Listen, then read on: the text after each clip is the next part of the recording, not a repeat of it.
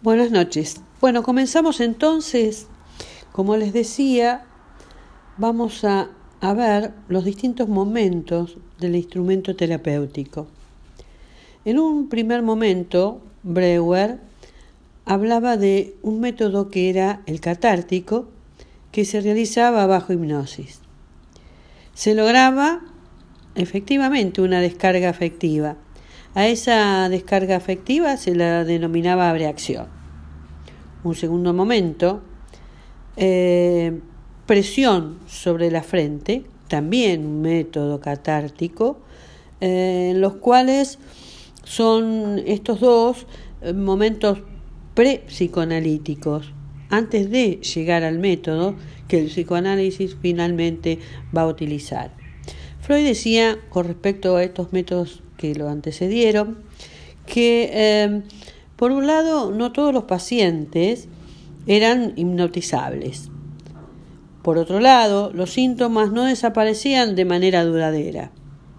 Y si desaparecían, no se podía explicar el por qué. desaparecían de manera este, permanente, pero no había una explicación científica de por cuál razón había sucedido esto. Le interesaba a Freud llegar profundamente a las causas explicativas de el éxito o fracaso de ese tratamiento. Tuvo en cuenta que cuando una paciente ejecutaba un acto determinado que se le había ordenado, se había sido ordenado, este, por, un, por un médico que, se, que le indicaba qué cosa debía hacer y en principio no podía eh, rememorar la orden que se le había impartido. Entonces planteaba que bajo ciertas condiciones este método anterior eh, no daba los resultados esperados.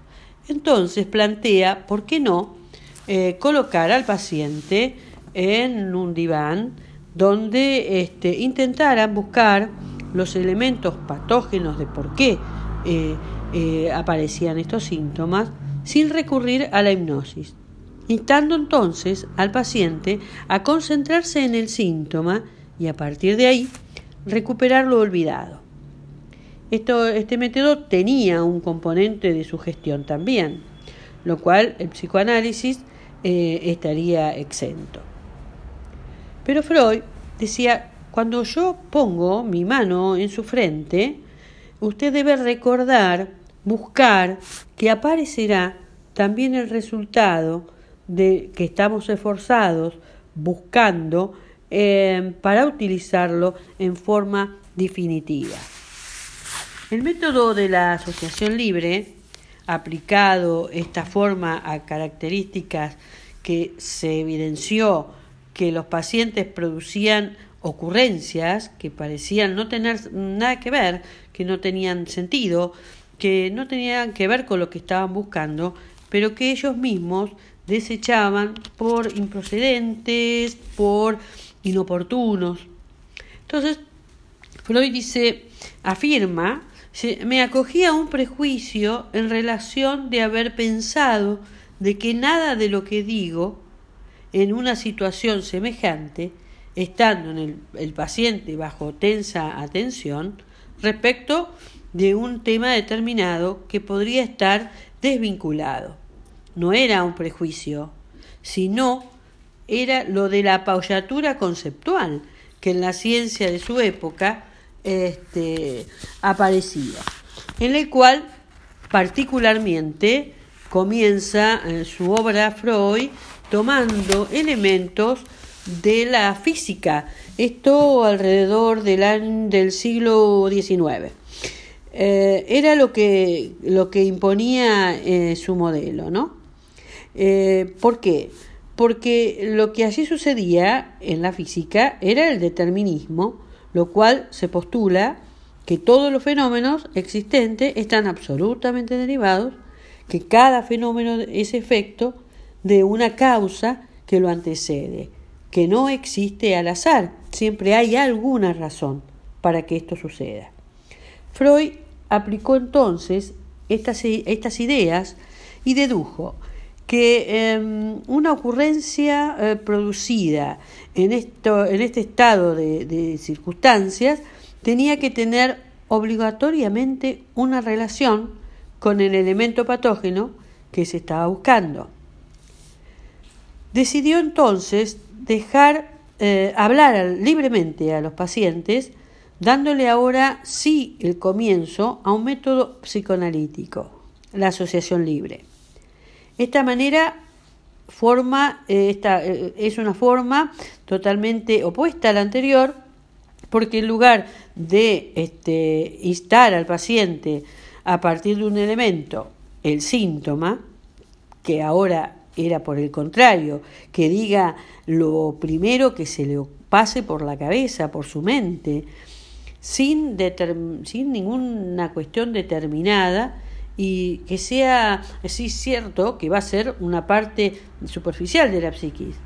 Esto significa que el analista va a ir interpretando a partir del relato de ese paciente, de ese material que le otorga ese paciente, que éste tiene eh, como más cercano a la conciencia.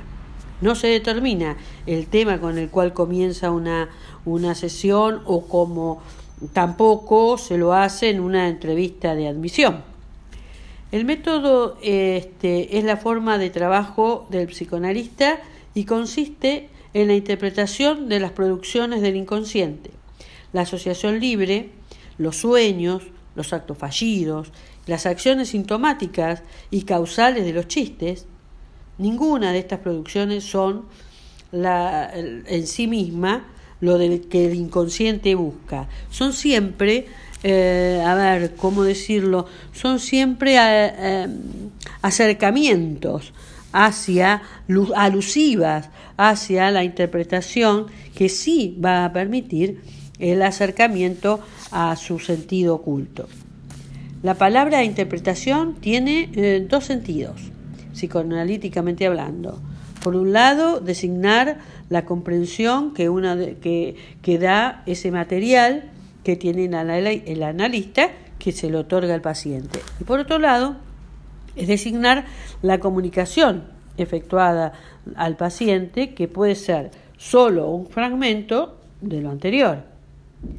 La regla de la asociación libre es la solicitud que se efectúa al paciente de decir todo lo que pase por su mente sin rechazar nada por más mínimo o incipiente o insignificante que pueda parecer.